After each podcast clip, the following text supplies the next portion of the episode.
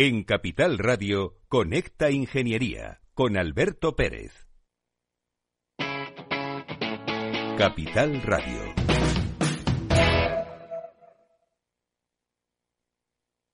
El Estado Ciudad con Ramiro Aurín y Diego Jalón en Capital Radio. Programa patrocinado por Suez Advanced Solutions, líder en soluciones integrales en gestión del agua y la energía.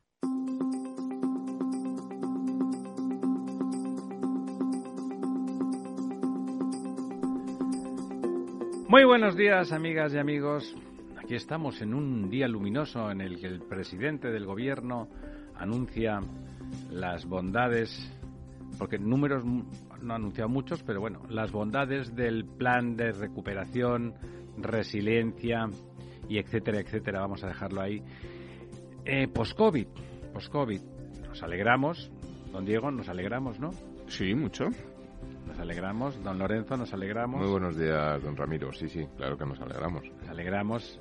Esperemos que se entre en detalle y esperemos que la tónica de luego de la distribución de, de esos fondos no sean como la primera muestra y que no sea aquello que demuestra un botón, sea la operación Plus Ultra, que no es como aquella operación con niños que había hace muchos años, sino que es la operación por la cual se rescata con 53 millones una aerolínea del régimen chavista, no, no hay otra, que conecta España con Venezuela, eh, como si no hubiese aerolíneas españolas que sí que generan empleo, que sí que tienen inversión y que sí que tienen trabajadores eh, que también conectan con Venezuela, bueno, y que de alguna forma ven alterada la competencia y su capacidad de eficiencia y de riesgo eh, en relación a una compañía básicamente extranjera que hace apenas un par de años se vendía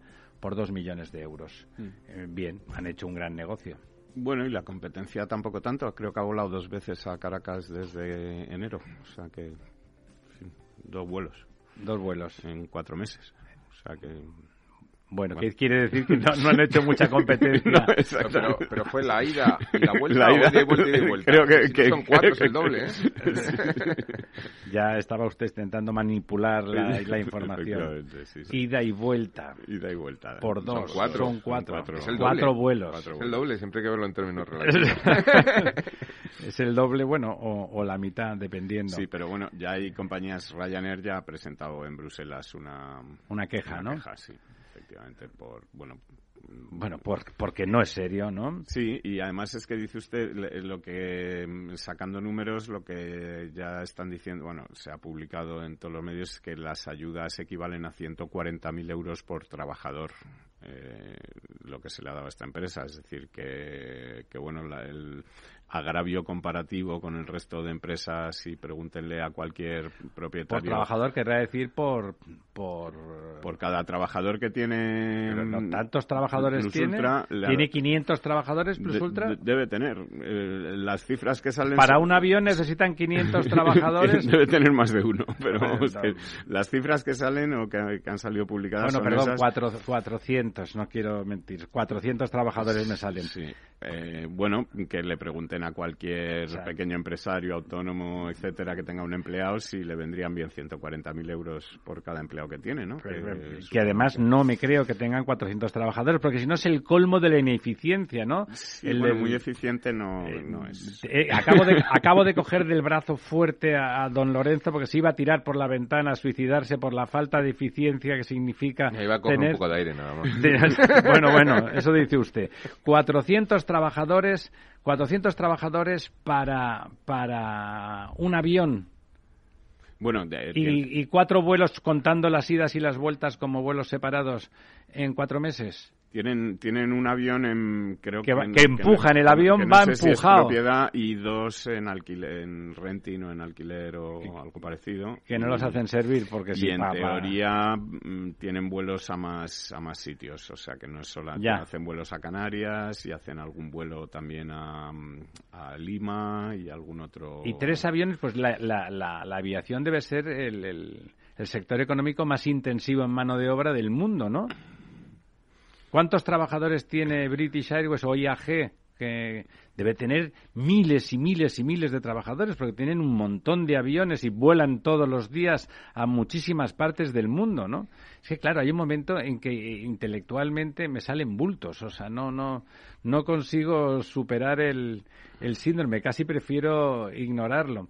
Bueno, si le parece, don Diego, como hoy hay tema, y hay tema de fondo, lo primero, importante, más allá de los chascarrillos que, los hacemos por no llorar sobre el plan de, de recuperación que es muy importante que se lleve a cabo y que realmente nos recuperemos.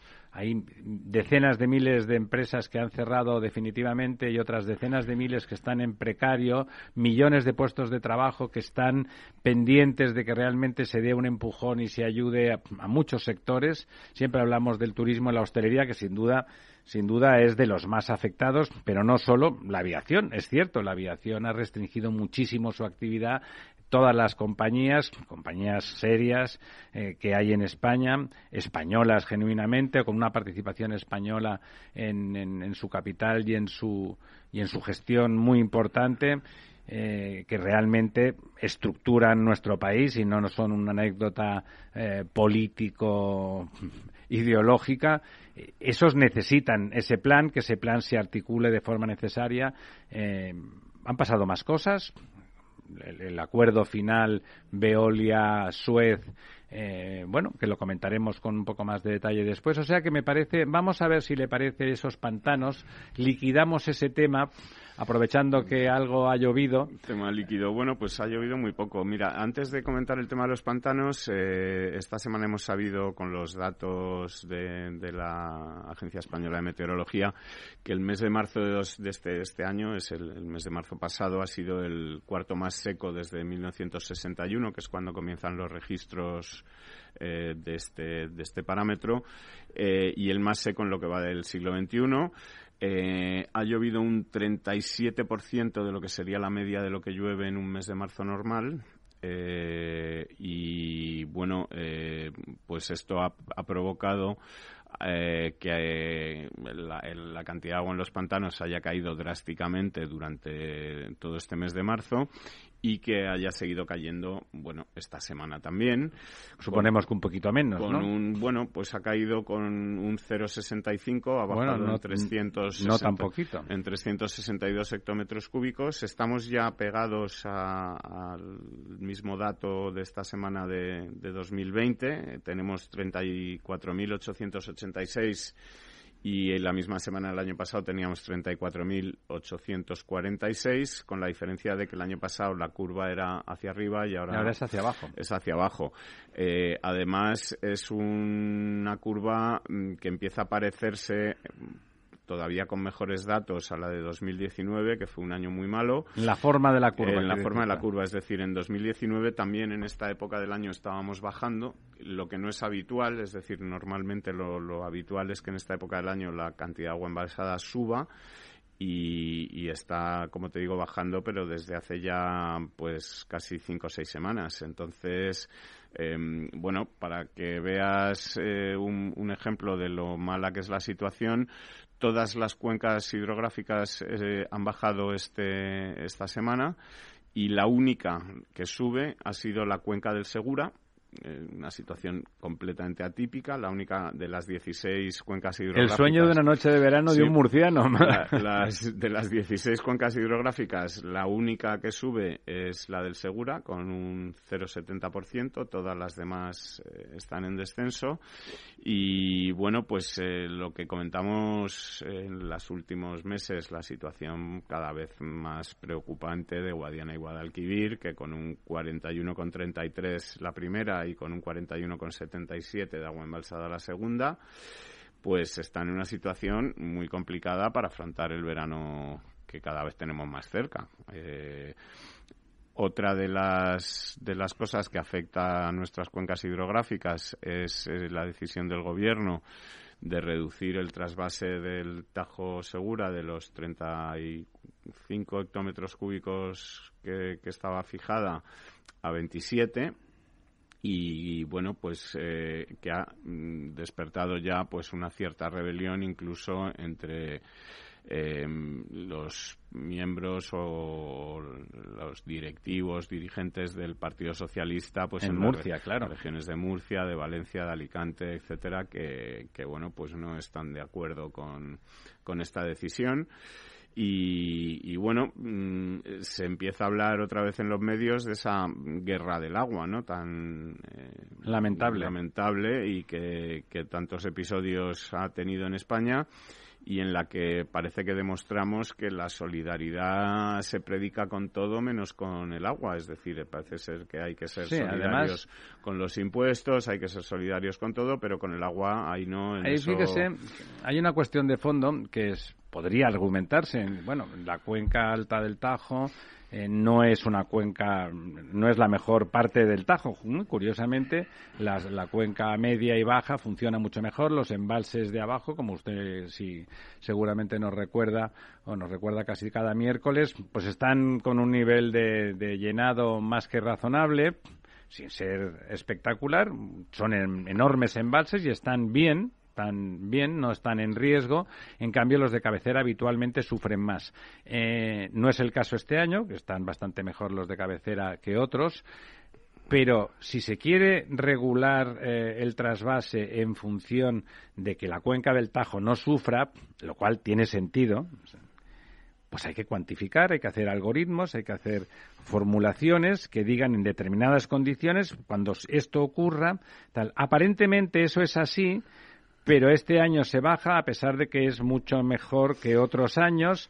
O sea, no el, criterio acaba siendo un criterio ideológico y de simpatizar políticamente con algunos, evidentemente no con los murcianos, alicantinos y otros levantinos, pero eh, cuando uno se carga de razón y dice, mire, esto es las condiciones mínimas que tiene que tener la cuenca del Tajo, a partir de aquí el trasvase se articula de esta manera, bueno, pues eso si se habla y se articula bien, tiene poco problema, porque es la verdad, es que para dar primero hay que tener, ¿no? Eso es una cosa evidente. No es el caso, es ir contra el trasvase Tajo Segura tiene prensa, ¿eh? el trasvase Tajo Segura tiene prensa ir contra él, es eh, progresista de esos de los malos, porque hay los buenos, que quiere decir que están a favor del progreso de las personas y de las regiones y de y de las actividades económicas. Bueno, estamos esperando todavía que realmente se haga un consenso, un consenso donde se escucha a todas las partes, donde se se diga de forma no religiosa, sino económica y ecológica, cuáles son los mínimos a partir de los cuales se puede hacer ese trasvase y, no el no es no al que nos tienen acostumbrados eh, algunos. Además, eh, bueno, como te decía, pues eh, yo creo que esto va. Los regantes ya han anunciado manifestaciones en Madrid ante las delegaciones de gobierno de las provincias afectadas. Eh, los, como te decía, los socialistas de la comunidad de Murcia pues han hecho público su desacuerdo, eh, le han, han pedido el apoyo de los ministros valencianos y en fin, pues eh, como te decía, un nuevo frente seguramente que se abre con esta decisión del gobierno que pueden suponer al final unos 80 hectómetros eh, cúbicos menos de agua en las aportaciones anuales tanto a Alicante como a Murcia, porque se habla siempre de Murcia, pero también, sí, también es Alicante, también llega Alicante, que también es muy seco. Eh, bueno, vamos a ver en qué queda, pero todo tiene el aspecto de que, de que al final, pues Sí, parece que el pescado está vendido. El pescado está vendido, exactamente, que no parece que vaya a haber vuelta atrás y que, bueno, mm, eh, el gobierno ha tomado esa decisión, como dices tú, eh, sin unos criterios técnicos claramente explicados o definidos, sin, eh, bueno, pues como ha hecho en muchas otras cosas que. Criterios algorítmicos, criterios que se puedan medir claramente, que la decisión venga a través de una medición justificada, claro, no puede ser. No puede ser que en otros sitios el penalti sea dentro del área y en el Tajo Segura sea penalti un metro fuera del área, ¿no? Pues no, debe de ser Como estoy con dos atléticos, eso lo puedo decir, ¿no?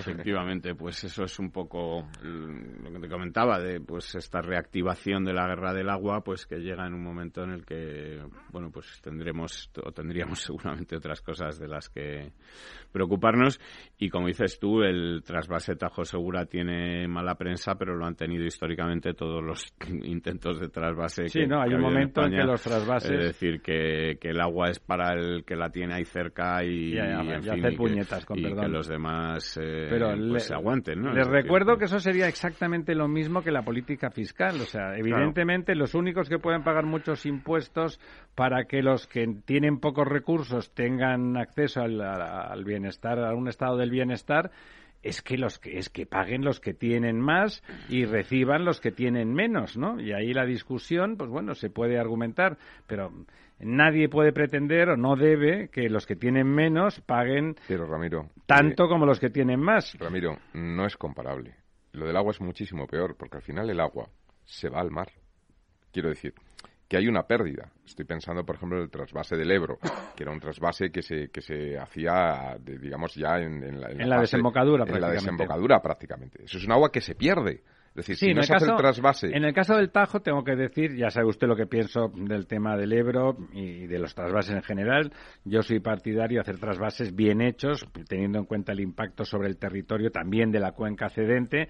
Es distinto porque el trasvase del Tajo Segura es en que se coge el agua en cabecera. Sí, pero en el Tajo, en el Tajo eh, digamos que los ríos que vierten no solamente es la cabecera, es un río que está eh, colmado de un montón de afluentes. Sí, es verdad, pero es verdad que, generando agua. Que la primera mitad, vamos a decirlo así de una forma un poco simplista, o el primer tercio del cauce no es, un, no es una cuenca rica y es una cuenca que sufre y por lo tanto los, los paisanos de esa cuenca podrían decir, oiga, yo tengo, en la medida en que yo pueda tener acceso a concesiones de riego para mis necesidades, pues eh, está bien que se haga. Si esa, esa detracción de caudales en cabecera impide que yo tenga unas dotaciones de riego razonables, claro, si uno quiere regar el desierto del Sáhara porque en, el, en otro sitio donde hay posibilidades de, de que crezcan las manzanas se hace un, un, trasvase, pues claro, no es lógico, ¿no? No es exactamente el caso, pero digamos que la discusión normalmente entre los paisanos de la cuenca y las de las cuencas que recepcionarias está en el, en el rendimiento que da ese agua, ¿no? Eh, digamos que cabe mucha más discusión en el caso del Tajo, una discusión racional, no pasional e insolidaria, como decía don Diego, que en el caso del, del Ebro. En el Ebro se cogía apenas a 20 kilómetros, 15, 20 kilómetros de la desembocadura, era donde estaba la toma. O sea que ahí, pero había manifestaciones en Cantabria y en Zaragoza, ¿no? Sí, que bueno, totalmente, totalmente. Sí, bueno, en Zaragoza de forma absurda, porque además tienen unos enormes, tienen Mequinenza, que es un pantano de 1.700 hectómetros cúbicos, un pantano muy grande, y donde, ¿qué pasa? Pues evidentemente el rendimiento agrícola en Aragón en general, hay excepciones y hay sus cosas, como en todos sitios, es inferior al del Levante, es cierto. En el Levante tú riegas y por una cuestión de clima el rendimiento agronómico es muy superior. Bueno, o sea, pues en el mismo metro cúbico de agua en un sitio y en otro dan rendimientos muy diferentes. De, clima y de aprovechamiento de agua, ¿eh? Porque... Sí, sí, la cultura del agua valenciana es extraordinaria, ¿no? Es, así. Que, el agua que va al trasvase no es un agua, digamos, que se desaproveche o que se mal aproveche, sino que se aprovecha cada gota. En absoluto. la, eficiencia en el uso del agua en la región de Murcia, en general, en todo el, el levante español, pero en la región de Murcia en particular, particular es extraordinario, seguramente solo comparable con el de Israel, que probablemente esté un poco por encima, porque realmente aquello regar en el desierto mm. y le sacan a cada gota, la ponen a trabajar allí con un convenio leonino a la pobre gota de agua, ¿no? Pero bueno, es verdad que estamos otra vez en lo mismo, pero eso despista, está bien, genera controversia entre, entre regiones, ¿no? Como estas recientes, eh, bueno, declaraciones. Parece que Madrid sea realmente el lugar que se quiere ir de España y que es antiespañol y tal, bueno, pues, por, según las declaraciones del presidente del gobierno y algunos de sus ministros, ¿no? O sea, la región de Madrid, el único pecado que comete es que sus ciudadanos que votan a todo tipo de partidos, parece que mayoritariamente pues votan más, en este caso, al PP, que es el que lleva gobernando muchos años en general. Hubo cambios en el ayuntamiento, pero volvieron. Bueno, pues esa dinámica democrática pues hay que criminalizarla de alguna manera, eh, a pesar de que el señor Revilla, por ejemplo, ayer sufría los hosteleros y los comerciantes en Cantabria gritaban Ayuso, Ayuso y le gritaban a él por tenerlos más confinados y más encerrados de lo que ellos querían, ¿no? Aquí en Madrid han empezado a hacer menús especiales de Ayuso. Ayer vi yo un menú que ponía calamares a lo Ayuso. que los hacemos porque ella es presidenta, que si no, no se podría, ¿no? No, no eh, terminaba el cartel poniendo calamares a lo Ayuso y ponía con dos huevos. bueno, el casticismo tiene, tiene esa gracia, ¿no? Y habla, siendo legítima todas las posiciones, además es, es más que saludable, bueno, o sea, o el señor, el señor Gabilondo, que intenta mirar lo que les gusta a los madrileños de la política de Ayuso, pues oye, que controle los impuestos les gusta. Él dice, bueno, al menos durante un par de años no subieron los impuestos.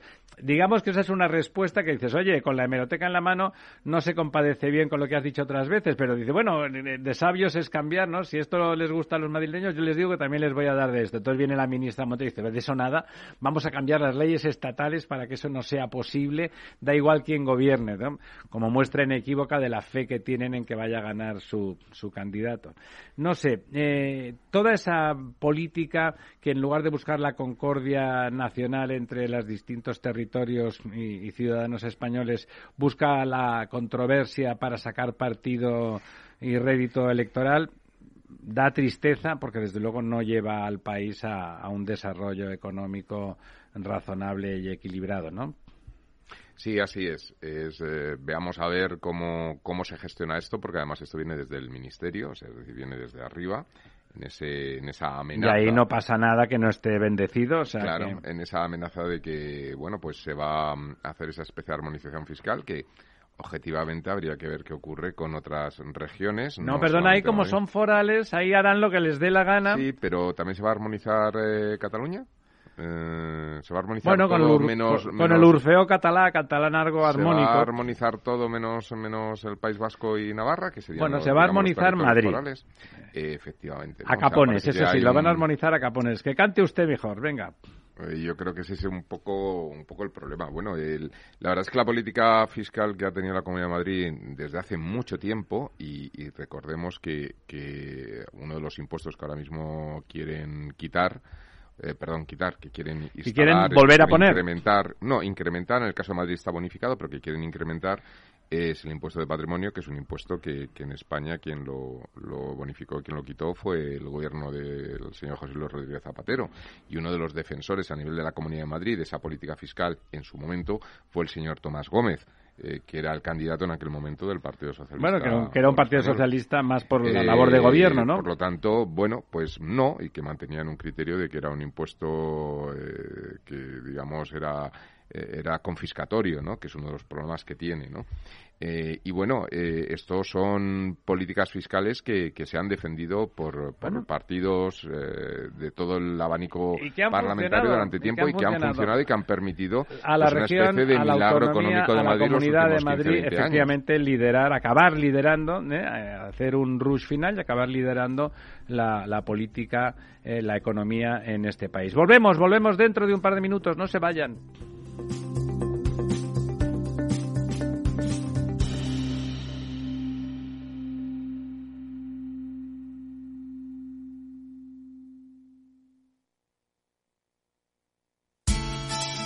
De la mano de Alejandro Mazón y el equipo de Cuídate Deluxe, llega el chico del chándal a El Balance para ayudarnos a estar en forma y mejorar nuestro bienestar general.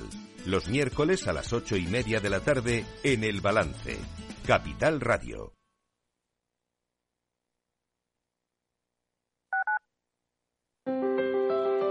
Si te gusta la cocina gallega de siempre, en el Mesón Gallego 1 y el Mesón Gallego 2 encontrarás los mejores pescados y mariscos de las costas junto a recetas de la Galicia interior, además de las carnes de Sanabria y los mejores embutidos de Zamora y nuestra terraza. Te esperamos en la calle Muller 35, teléfono 91 579 3623 y en la Plaza de la Remonta 13, teléfono 91 579 0769. Una recomendación del programa gastronómico Mesa y Descanso.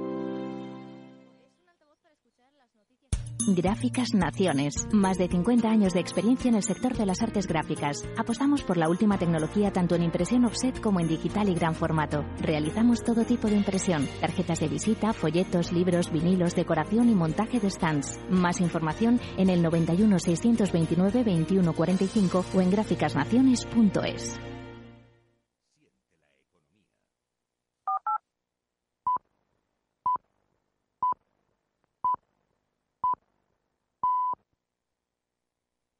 El Estado Ciudad, con Ramiro Aurín y Diego Jalón en Capital Radio. Bueno, antes de sumergirnos absolutamente en el tema del plan de reconstrucción y por dónde van los tiros que anuncia el presidente Sánchez, vamos a comentar brevemente el acuerdo, el acuerdo al que han llegado eh, finalmente Veolia y Suez eh, firman la paz, firman un, ya saben, Veolia había hecho una OPA, compró primero el 30% que era propiedad del Estado francés de, de Suez. El Elíseo, con el señor Macron al frente, quería un acuerdo, un acuerdo francés. En eso los franceses lo tienen claro. Todas las cosas estratégicas intentan que se queden en casa o que por lo menos estén gobernadas desde casa. Quería un acuerdo francés. Le gustaba que Veolia intentara tomar el control. Suez es muy grande, Veolia es más grande. Bueno, hicieron una OPA desde el, desde el, BOAR, desde el Consejo eh, de máximos ejecutivos había una cierta oposición, particularmente de Bertrand Camille, que no le gustaba la OPA. Finalmente, el acuerdo es un acuerdo complejo. Eh, han aumentado un 12, un 11, un 12% el, el precio de la acción que estaba cotizando el viernes.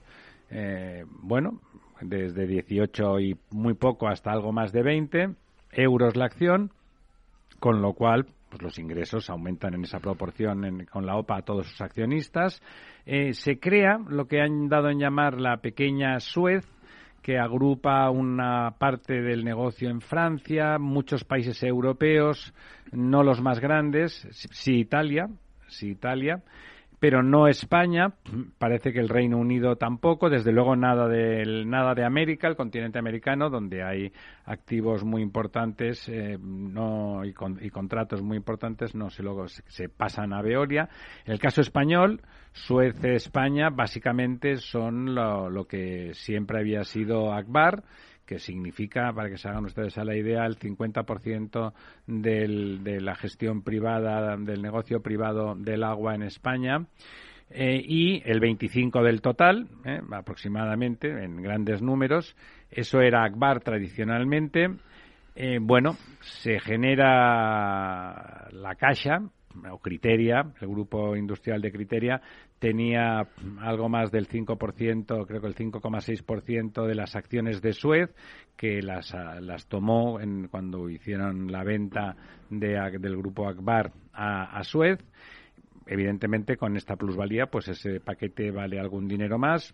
Creo que estaba valorado alrededor de 700 millones de euros y se da la posibilidad, a pesar de que hoy eh, virtualmente el grupo Akbar está en la órbita de Veolia, no en el pequeño Suez, sino en la órbita de Veolia.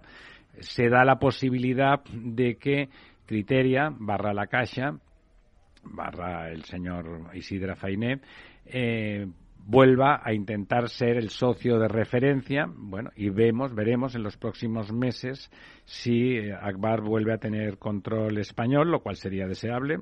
Eh, sin duda era una de las joyas de la corona que tenía Suez, una empresa que genera mm, buenos resultados, genera mucha tecnología, tiene mucho know-how, invierte permanentemente en eso. Por ejemplo, el otro día en la entrevista eh, lo he dicho en varias veces, pero en una de las entrevistas, eh, eh, la que hizo con Susana Griso, por ejemplo, por decir una de las más populares, la, la presidenta Isabel Ayuso, Díaz Ayuso, perdón, comentaba cómo controlaban el COVID y su incidencia por barrios y con antelación a través de las aguas residuales. Ese trabajo, pues lo hace, se hace a través de, de un desarrollo tecnológico de, de Akbar.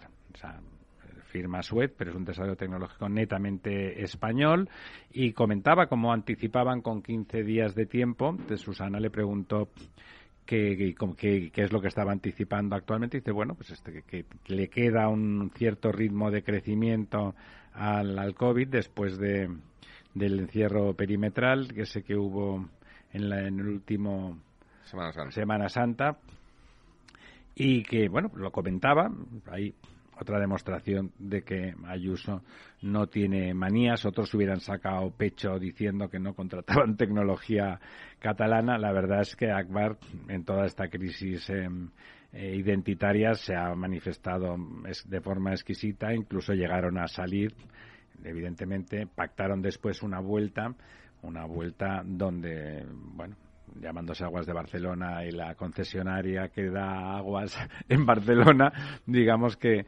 eh, salir definitivamente de allí era complicado, pero bueno, digamos que cabe la posibilidad de que un activo estratégico que había que en Latinoamérica también conformó algunas de las eh, de las ciudades con mejor servicio del subcontinente pues vuelva a control español y vuelva y eso sería sería una buena noticia. Veremos cómo evolucionan las cosas en, en los próximos meses. Bueno y lo dejamos aquí lo dejamos aquí, tenemos 20 minutos por delante. Si quiere, don Diego, empiece con el primer vistazo a lo que parece que apuntaba o que está apuntando, no sé si ha acabado ya su comparecencia el presidente, pero eh, sobre el plan de reconstrucción. Eh, yo no he podido estar pendiente de lo que decía hoy por la mañana, vamos, de lo que ha estado comentando hoy, pero como es la octava vez, creo, la novena que presenta este plan, pues tampoco eh, supongo que va a haber demasiadas novedades. Ya lo lleva presentando eh, pues prácticamente desde octubre en sucesivas y realmente el, el problema parece que dado algún número este, sí pero es que el problema claro para poder comentar esto es eh, que, que todo lo que presenta Pedro Sánchez viene a ser una especie de, de, plan mediático de marketing diseñado por esa factoría de, ficción que tiene ahí en Moncloa eh, y que viene a ser pues el anuncio de ese gran salto adelante del que hablaba Mao en su día o tal, bueno, donde todos pues seremos felices, es el plan más importante de la historia, eh, va a llegar el dinero que, que, bueno, lo vamos a tener por castigo. Bueno, que parece, por cierto, que no va a llegar, ¿no? De eh, momento. Eh, aquí el problema es ese. Y luego lo que te decía, pues que, que hay 212 medidas de las que Sánchez habla de 4 o 5 dice que hay 212, de las que 110 eran inversiones y 102 eran reformas. De inversiones habla más, de reformas habla muy poquito. Eh, sí que ha comentado algo de, los contratos que, bueno, pasarán a ser de solamente tres tipos de contrato. Ha hablado de una prórroga indefinida de los ERTES ha hablado de que se va a mantener eh, la moratoria en el pago de los alquileres. Eh, no sabemos muy bien hasta cuándo, porque el 9 de mayo en principio prescribe el estado de alarma, que es el que amparaba, digamos, esta prórroga.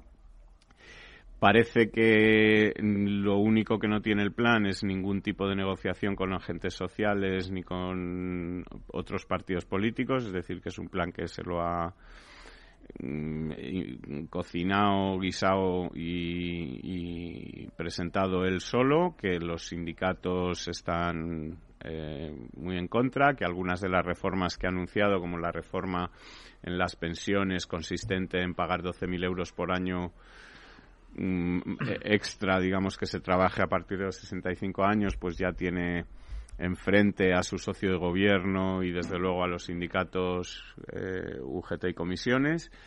Eh, hay quien está diciendo que esta idea puede ser buena, hay quien está diciendo que mm, va a ser, eh, digamos, un castigo para la gente con menos rentas o con menos posibilidades económicas, porque van a ser los que se van a ver obligados a tener que seguir trabajando para poder conseguir, digamos, este extra en, las pensiones. Eh, bueno, y no hay ninguna posibilidad de consenso, ninguna... Mm, bueno, no hay ofertas de consenso. Exactamente, no hay ninguna oferta de consenso pues para las, digamos, medidas que deberían ser fundamentales en la próxima década. Es decir, si, mm, por ejemplo, eh, una de las cosas que se ha aprobado, que es este plan de transición ecológica, que se ha aprobado con la oposición del, del principal partido de la oposición, del Partido Popular, ¿Qué quiere decir esto? Pues que seguramente si un día gobierna el Partido Popular, Sánchez no lo quiera, eh, seguramente este plan, que es un plan a largo plazo, pues eh, se cambiará y estaremos igual que como estamos con la educación o que como estamos con, con otras eh, bueno, cosas ¿A qué, fundamentales. ¿A qué, partes del plan de transición ecológica le parece al Partido Popular que no, que no están bien? Bueno, el Partido Popular lo que dice es que hay demasiada prohibición, demasiado dirigismo político y que no hay eh, una, digamos, voluntad de, es decir, eh, por ejemplo, una de las cosas que dice el plan es que los coches eh, de combustión se van a prohibir su circulación a partir del año 2040, ¿no? Eh, bueno, eh, esto... Eso no debería estar armonizado, don Lorenzo, con, con Europa. Efectivamente, ¿no? Es que no tendría sentido. A ver, yo coincido en muchos puntos que ha comentado Diego, porque es verdad que se han anunciado una serie de inversiones, pero no se ha concretizado las inversiones. Es decir, y además que estamos hablando de partidas de muchos millones, ¿no? Eh, se plantean, por ejemplo, casi 5.000 millones en, en vivienda, ¿no? Es, eh, para, se supone que eh, por accesibilidad dicen yo entiendo que, que bueno, es verdad que puede haber muchas necesidades de accesibilidad, pero tampoco el importe es tan significativo. Básicamente son rebajar algunos bordillos de entrada ascensores a las casas y ascensores. En donde, perdone, como usted sabe que es arquitecto, en muchas de esas casas realmente no se van a poner poner ascensores, ¿no? Bueno, habrá que verlo caso por caso, pero efectivamente sí que es verdad que hay un envejecimiento no solamente de la, del parque de viviendas, sino de la población y que es verdad que hay mucha vivienda que no tiene esos ascensores y que podría ser una vía, ¿no?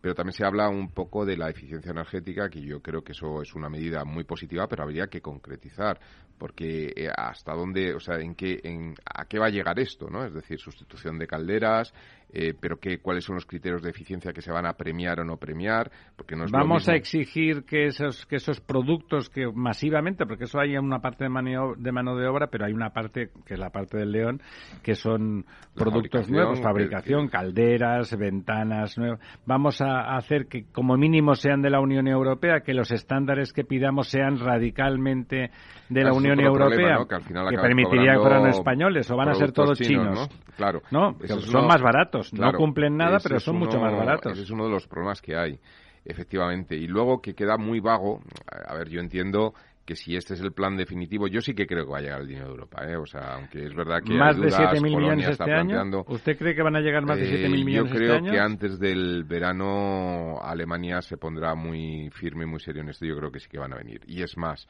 yo bueno, ¿cuánto cree usted que va a venir este año? bueno, está por definir, pero yo creo que había unos compromisos asumidos eh, en el entorno a los 27.000. Eh, compromisos asumidos por el gobierno español. No, en Europa se estaba hablando de 11.000. Bueno, eh, en principio se marajaba esa posibilidad de llegar a, eso, a ese importe. Uno de los problemas que había era si se podía gastar ese dinero, es decir, que si se podía justificar proyectos que realmente y luego esto queda sin el aire, porque dices, tú estableces un sistema de ayudas, por ejemplo, el tema de los ascensores o los cambios de calefacción o de lo que sea, ¿no?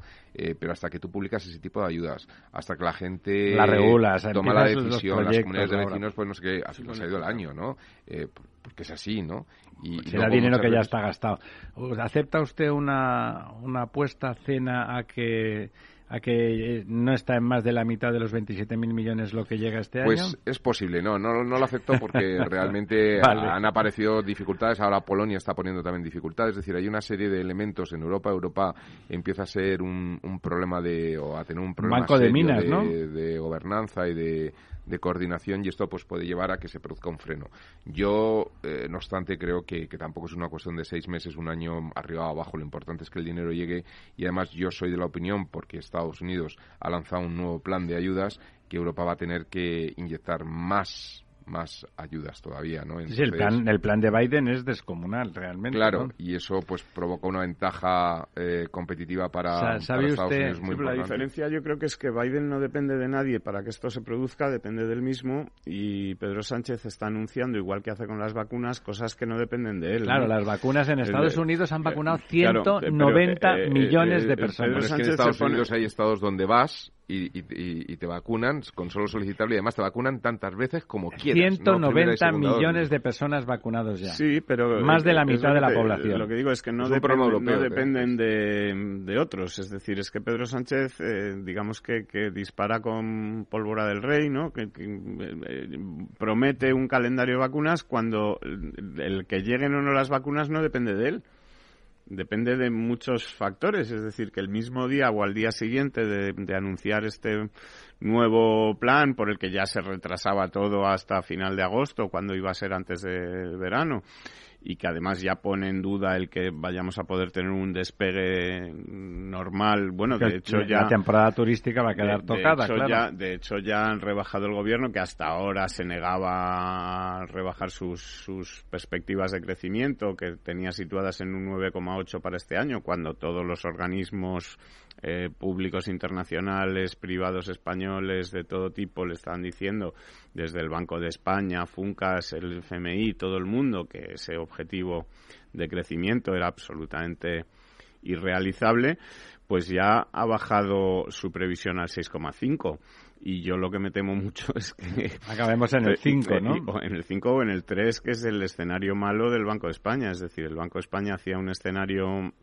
digamos, optimista, que era el 6,5, un escenario medio pensionista. y un escenario negativo, y el escenario negativo eh, que depende en su gran mayoría pues de lo que estamos hablando de que de la situación del covid de las vacunas del nivel de inmunización de la cantidad de en Europa porque el turismo también claro, claro. de Europa no y es la clave del verano que podamos despegar pues parece que las cosas no están despegando y las noticias sobre Janssen etcétera pues no mm, parece que vayan a ir a favor de todo esto porque se pues contaba mucho con esta vacuna que era una vacuna de una sola dosis de la que iban a llegar muchas dosis que es el mismo tipo de vacuna, del mismo tipo de virus que AstraZeneca y que, y que, por cierto, y que la Sputnik. ¿eh? Que porque es verdad que la Sputnik eh, no hay datos de tal, porque claro, como es rusa, los datos de lo que haya pasado allí, pues no sabemos nada en absoluto, ¿no?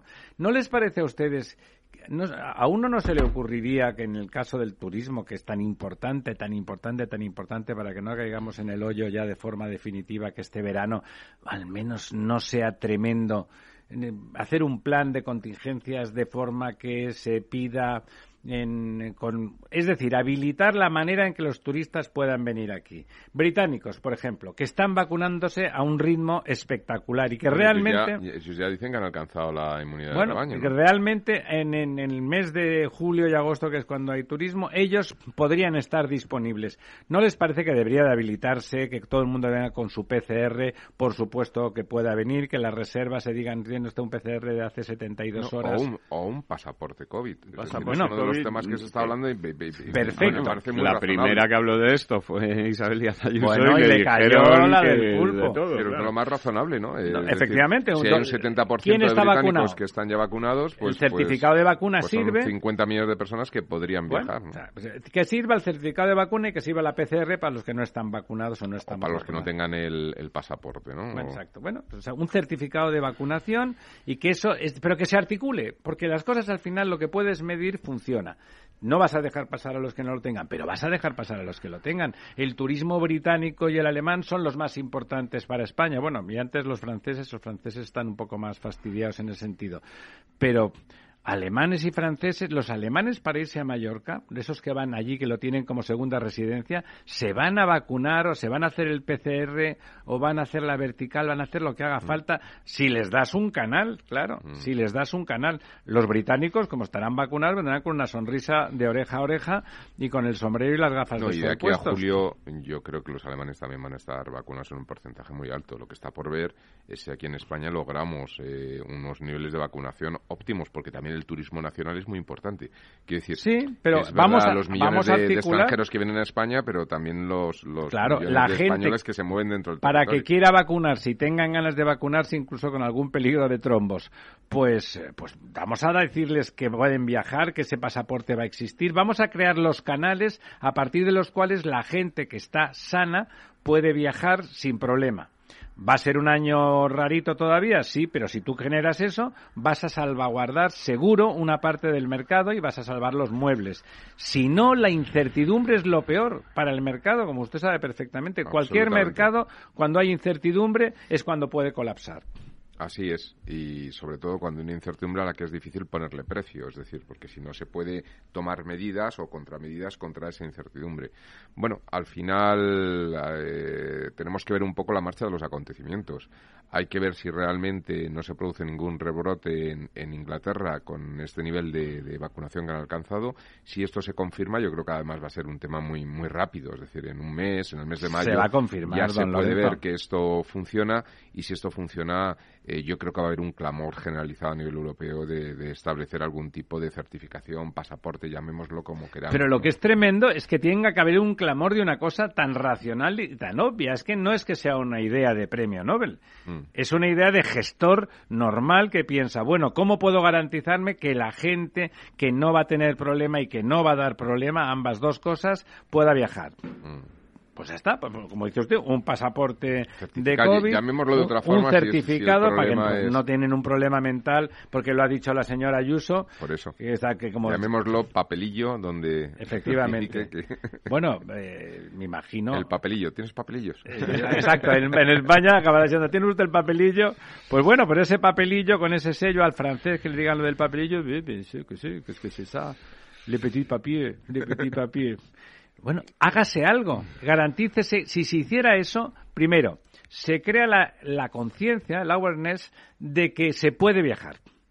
Todo el mundo, no hombre, si es usted, usted enfermo o es usted alguien que no se quiere vacunar o realmente se hace la PCR, mire, tiene usted la desgracia de haber pillado el bicho, pues no puede viajar.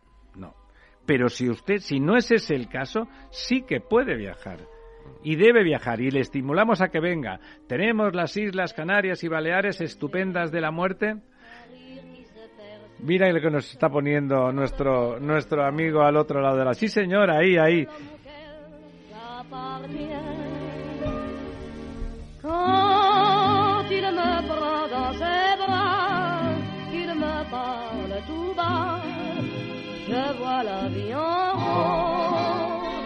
Efectivamente, que vuelva a ser la vida en rosa para, para nuestro sector turístico. Pero para eso hay que articular, hay que decir, sí señores, se puede viajar. ¿Cómo? En condiciones, en unas condiciones muy concretas. Nuestros centros turísticos, nuestros hoteles, nuestros aviones, nuestros bares y restaurantes están estupendos porque los estamos controlando, están libres del virus. ¿Pueden venir ustedes? Todos no. Todos ustedes que están vacunados pueden venir. Todos ustedes que no están vacunados pero tienen una PCR de 72 horas pueden venir. Bueno, establecer esos canales, entonces la gente se pone en marcha. es así de simple. Haces esa campaña, generas los documentos precisos, Perdona, y tienes un porcentaje del verano salvado importante. ¿Cuánto? No lo sé, pero importante. Salvas la temporada. Si estamos esperando a que pase algo maravilloso desde esa Arcadia y desde ese unicornio que nos pasamos el día buscando, pues volverá a haber un fracaso importante también. Mira, ¿sabes dónde tengo la confianza? En que Canarios y Baleares dependen tanto, dependen tanto del turismo que van a apretar y se van a mover. y como ambas dos comunidades son relativamente cercanas al gobierno, que acaben imponiendo una cierta racionalidad y esperemos que no sea solo para sus comunidades, sino que se extienda al resto de España. A, mí me da más miedo el que no sea una cuestión ya solo de voluntad política, sino de capacidad de gestionar todo esto. No, es que es capacidad de gestión. claro, si voluntad política tiene todo el mundo. Ojalá vaya, capacidad de gestionar todo esto que, que comentas, ¿no? Porque cuando se han puesto estos PCRs para o se han exigido los PCRs de entrada tanto en el aeropuerto de Barajas como en la frontera con Francia, etcétera. Lo que hemos visto ya han publicado los medios de comunicación es que bueno se hacían controles aleatorios porque no había personal suficiente para que estuviera ahí un guardia civil 24 horas en la caseta de la frontera, que los controles en Barajas eran también aleatorios. Y en cambio en el otro lado los, gendarmes estaban, siempre. sí, sí. Con lo cual bueno, pues, pues vamos a ver, porque es que al final todo esto acaba siendo un problema de gestión, ¿no? Em, el otro día ya hizo alusión en, un foro organizado por un diario digital eh, aquí en Madrid, em, Pedro Sánchez, a que en el futuro, dijo textualmente, en el futuro nos vamos a encontrar con una restricción presupuestaria, es decir, él ya está hablando de que va a haber Claro, hay que pagarlo. Porque recortes, no... Pero él de momento lo que anuncia pues son lluvias de millones. Eh, para Plus Ultra y amigos Bueno, y para estos planes que, que, como hemos comentado, no se concretan mucho. Ha anunciado también, por ejemplo, en, esta, en este último en esta última edición de su anuncio del plan de, de recuperación, resiliencia, etcétera, que, que, va a mandar a Bruselas, parece ser que la semana que viene, ha anunciado una ley de aguas y plan de depuración, saneamiento, eficiencia, ahorro y reutilización, pero tampoco ha concretado cuántos fondos se van a destinar a este capítulo ni cuáles son las acciones que se van a hacer. Eh, todo esto eh, suena pues a, que Europa seguramente vaya a mirar y decir, cuando él ha anunciado estas restricciones presupuestarias es porque Europa le está apretando, porque si no, eh, pues si fuera por él, él seguiría gastando y ya luego el que venga que, apechugue. Si, eso que apechugue. Pero yo creo que Bruselas mm, va a exigir eh, una serie de controles de gasto, de parámetros y historias que... Don Diego, es que si un gestor de una empresa hunde a la empresa, luego el que venga, aunque sea premio Nobel de Economía, no va a poder recuperar y pagar los, los créditos que da. O sea, por lo tanto, se tiene que asegurar el prestatario que desde el primer momento la gestión es adecuada, ¿no? Es que estamos hablando de un plan para la digitalización de España cuando el SEPE, en un momento como la pandemia, tiene seis días los ordenadores caídos y no es capaz de pagar a la gente sus prestaciones en tiempo y forma. Y hay gente que lleva tres, cuatro y cinco meses. A mi señora madre, que es, porque los, los sistemas digitales, digamos, del SEPE no funcionan, ¿no? No, sí. Y acabe usted. Fíjate que muchos de los elementos que aparecen en lo anunciado hoy, y me refiero a las medidas más que a las políticas de inversión, pues tienen que ver o está detrás o se, o se ve de alguna forma la sombra la sombra de la Unión Europea, ¿no? Es decir, eh, por ejemplo, esa simplificación de los, de los contratos de trabajo a tres, pues es una reclamación que, que lleva viniendo y que estamos hablando de eso hace 20 años. Desde hace ¿eh? mucho tiempo, ¿no? Y bueno, pues hay que ver cómo se articula. Lo que ocurre que, bueno, vamos a ver cuál es el discurso, cuál es el relato que ellos cuentan y cómo lo cuentan, ¿no? Eh, porque políticamente, pues tienen que, pues empiezan a entrar en contradicciones, ¿no? La propia reforma que comentabas tú de las pensiones del señor Escribá, pues eso es una reclamación que nos llevan reclamando desde, desde Europa desde hace mucho tiempo. Bueno, se nos acaba el tiempo, amigos. Eh, esperemos, el señor Escribá, qué bien vive sin iglesias, qué bien vive. Nos alegramos poner. Es un buen tipo y sabe lo que se hace. Europa es la solución y esperamos, esperamos que la vida vuelva a ser rosa muy pronto. Amigas, hasta el próximo miércoles.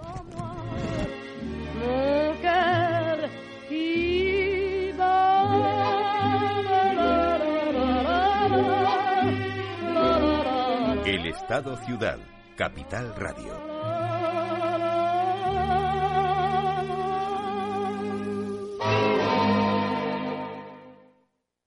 Programa patrocinado por Suez Advanced Solutions, líder en soluciones integrales en gestión del agua y la energía. Los robots escuchamos Capital Radio. Es la radio más innovadora. Oímos a Saragot, con Luis Vicente Muñoz. Ahí le has dado. Esto es Capital Radio. Di que nos escuchas.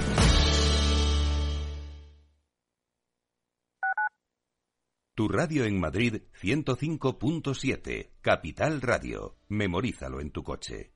Disfruta de la mejor cocina gallega en Montes de Galicia. Todo un clásico moderno en el barrio de Salamanca. Disfruta de la variada dieta atlántica, de las mejores carnes y pescados tratados con respeto y transparencia y regados con una de las mejores bodegas de la zona. En grupo, en familia o en pareja, Montes de Galicia te ofrece el espacio perfecto en cada ocasión. Capital Radio existe para ayudar a las personas a formarse y conocer la verdad de la economía. Los valores que Capital Radio defiende son la verdad, la libertad y la responsabilidad. Capital Radio es una empresa independiente que no se identifica con ideologías políticas. Capital Radio está aquí para ayudar a las empresas a comunicar cómo crean valor. Capital Radio apuesta por empresas sostenibles, transparentes y comprometidas con la sociedad. ¿Y tú? ¿También quieres trabajar por un mundo mejor? Aquí tienes tu sintonía. Capital Radio, con la gente que aporta y no se aparta.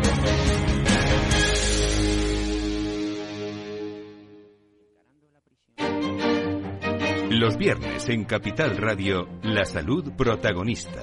Valor Salud. Industria, pacientes, profesionales y directivos del sector. Investigación y todas las áreas del mundo de la salud y sanidad con sus personas y empresas. Evolución de la pandemia. Novedades de nuestra medicina y sus profesionales. Con los expertos y destacadas empresas. Valor Salud. Cada viernes a las 10 de la mañana, la salud protagonista con contenidos claves y un estilo propio. Valor Salud. Con Francisco García Cabello.